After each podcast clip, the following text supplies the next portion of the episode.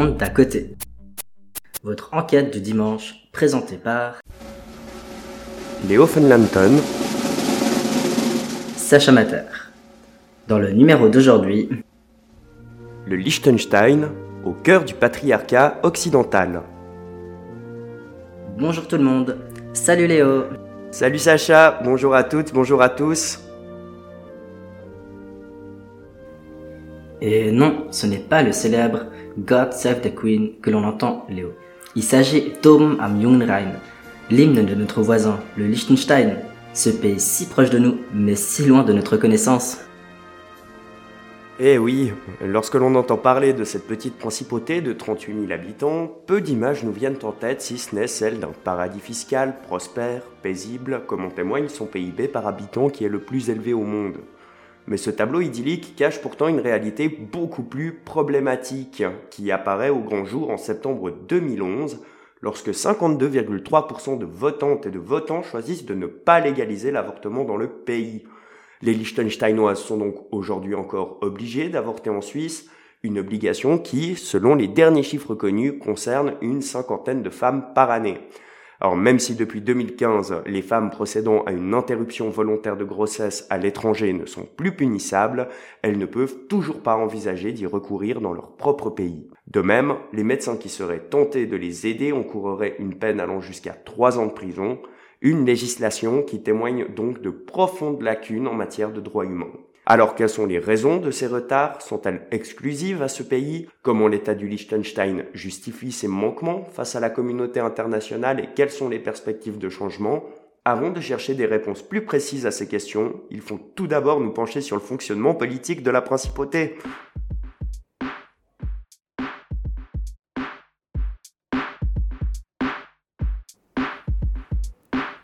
Oui, effectivement, il faut déjà savoir que le régime politique du Liechtenstein est fortement inspiré du modèle suisse. Le gouvernement est élu par le Parlement, qui lui est renouvelé tous les quatre ans par la population. Le pays est aussi doté des mêmes instruments de démocratie directe que son voisin, à savoir l'initiative populaire et le référendum. Mais le Liechtenstein est également une monarchie constitutionnelle et elle est la seule en Europe à accorder des pouvoirs étendus aux monarques, parmi lesquels un droit de veto sur les décisions exprimées par les voies de démocratie directe. Or, cette prérogative occupe une place centrale en 2011 lorsque la population est appelée à se prononcer sur l'initiative intitulée Aider au lieu de punir. En effet, plus d'un mois avant le scrutin, le très catholique prince héritier et régent Alois von Liechtenstein déclare qu'il opposera son veto en cas d'acceptation du texte visant à décriminaliser l'avortement.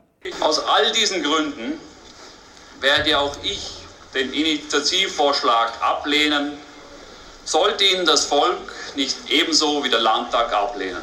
Nous avons pu entendre un extrait issu du journal télévisé du 15 août 2011 de la chaîne de télévision suisse-alémanique SRF, au sein duquel le prince Aloïs annonce l'utilisation de son droit de veto en cas d'acceptation de l'initiative.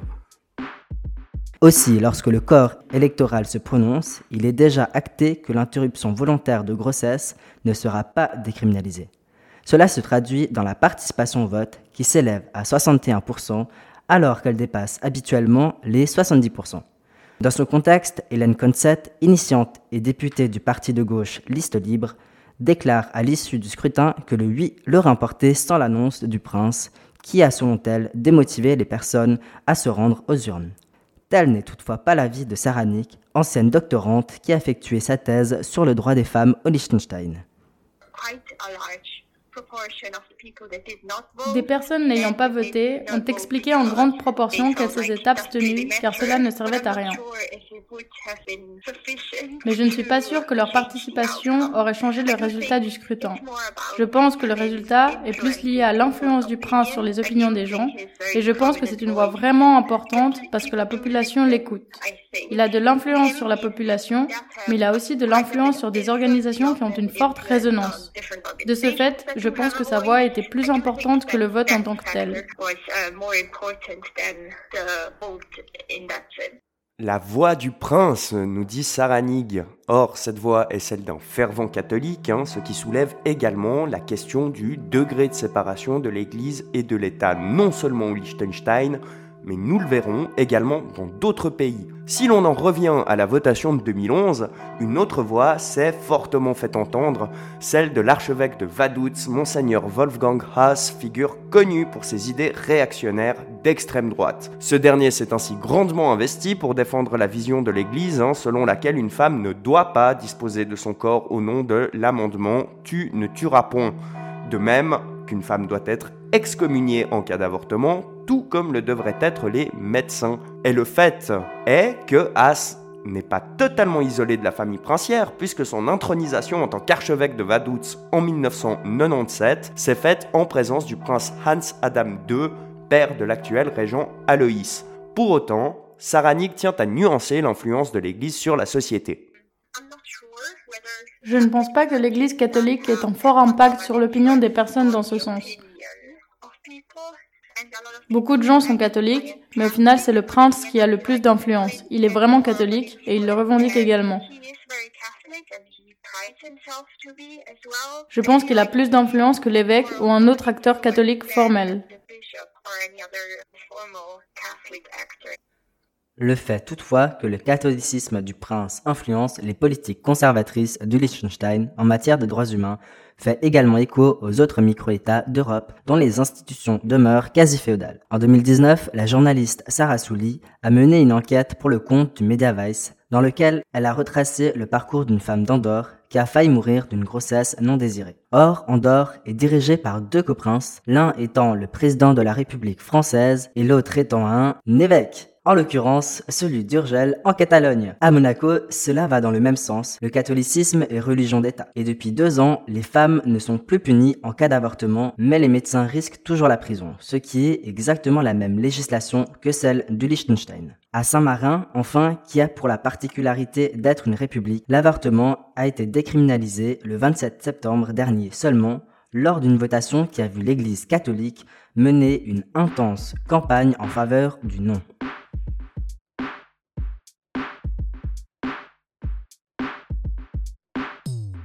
Effectivement, hein, le mépris des droits humains est une caractéristique structurelle de ces micro-États qui, rappelons-le, sont tous des pays riches et prospères. Pour autant, ils ne sont pas les seuls pays d'Europe à afficher une extrême lenteur quant à l'octroi de tels droits, et de ce point de vue, il y en a un qui ressemble furieusement au Liechtenstein, je suis sûr que tu ne vois pas du tout où je veux en venir, Sacha. Pas du tout. Eh, la Suisse, notre chère Suisse et sa sacro-sainte démocratie directe hein, qui se perd de la même façon au Liechtenstein. Et oui, on parle souvent du temps que notre petit pays a pris pour accorder le droit de vote aux femmes, mais on en oublie que c'est en 2002 seulement que l'avortement a été décriminalisé. Et on en oublie encore plus volontiers que deux votations sur le sujet ont été rejetées, hein, l'une en 1977 et l'autre en 1985. Alors, on peut bien sûr désigner la lente évolution des mœurs comme responsable de cette lenteur, mais bien entendu, euh, la démocratie directe joue un rôle majeur aussi. Bon nombre de politologues, à l'instar de Friedrich Neidhardt, ont travaillé sur les blocages induits par la menace et par l'emploi des initiatives et des référendums. Par contre, ce qui a de quoi inquiéter, c'est l'absence de réflexion scientifique sur l'impact néfaste de la démocratie directe sur les droits humains. Et pourtant, qu'il s'agisse du référendum de 2002 en Suisse ou de l'initiative de 2011 au Liechtenstein, des hommes ont été appelés à se prononcer sur le droit d'autres personnes à disposer de leur corps. On l'aura donc compris, même les démocraties considérées comme les plus abouties ne sont pas nécessairement les plus à même de garantir de tels droits. Et c'est pourquoi, Sacha, il faut se tourner du côté des organisations internationales pour trouver des institutions qui demandent à la Suisse, mais aussi au Liechtenstein, de rendre des comptes sur ces questions.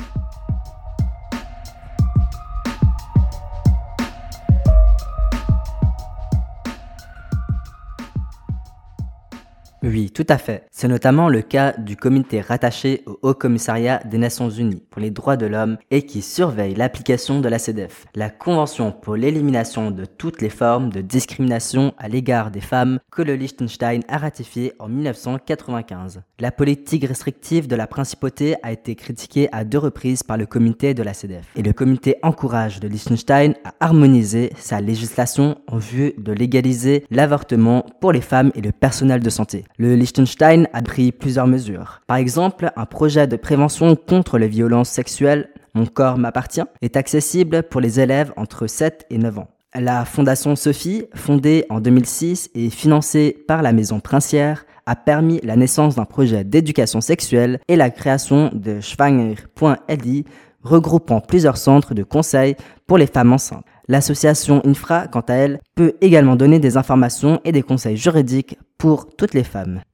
Effectivement, le travail de ces associations est extraordinaire. Et si on a parlé là de leur présent et du présent de l'avortement au Liechtenstein, il est temps pour nous de conclure en évoquant l'avenir proche. Et pour ce faire, quoi de mieux que cette note pleine d'espoir de Sarah Nig?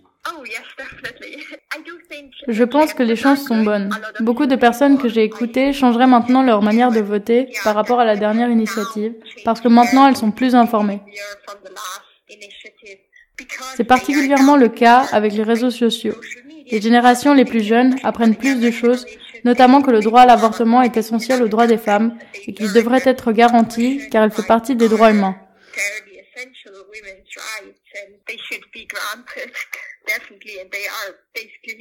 Je ne pense pas que la légalisation serait un problème aujourd'hui. J'espère vraiment que cela sera bientôt légalisé. On verra.